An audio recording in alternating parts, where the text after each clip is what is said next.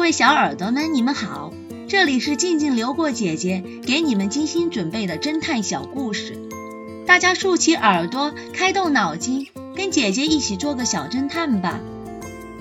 小侦探系列三百零五，指纹取证专家。一天，有人报案，在农场的附近发现了一辆失窃的汽车。警方证实，这辆车正是之前四个蒙面男子抢劫中央银行后用于逃跑的汽车。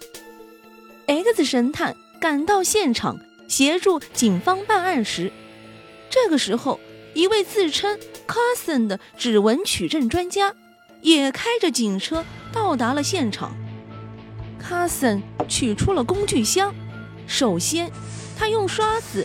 扫了扫失窃车的方向盘，X 神探和其他警察在周围搜寻了一番后，卡森也正好完成了取证。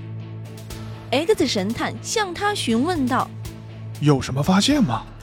他说道：“我在汽车的引擎盖上和油箱门上发现了一些指纹，可能是属于真正的车主。”或是加油站工作人员的，但是很不幸的是，其他的指纹都被弄坏了。X 神探他皱了皱眉头，思考了一会儿，看着卡森打开警车车门，正准备离开时，他马上向其中的一位警察喊道：“快抓住这个指纹识别专家，他有非常大的嫌疑。”小侦探们，你们知道为什么吗？下集告诉你们答案哦。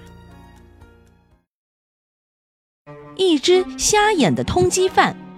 这个故事的真相是：镜子中看到的物体与实际生活中看到的物体是左右相反的。